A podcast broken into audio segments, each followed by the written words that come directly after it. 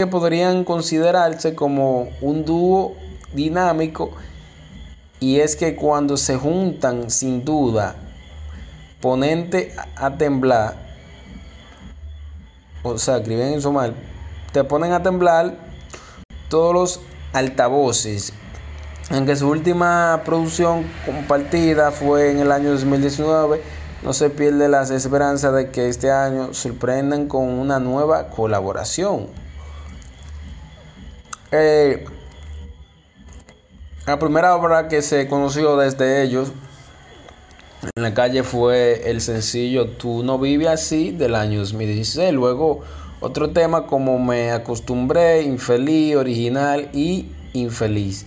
Surgieron y de igual manera fueron recibidos por sus fanaticadas. Daddy Yankee y Bad Bunny son dos grandes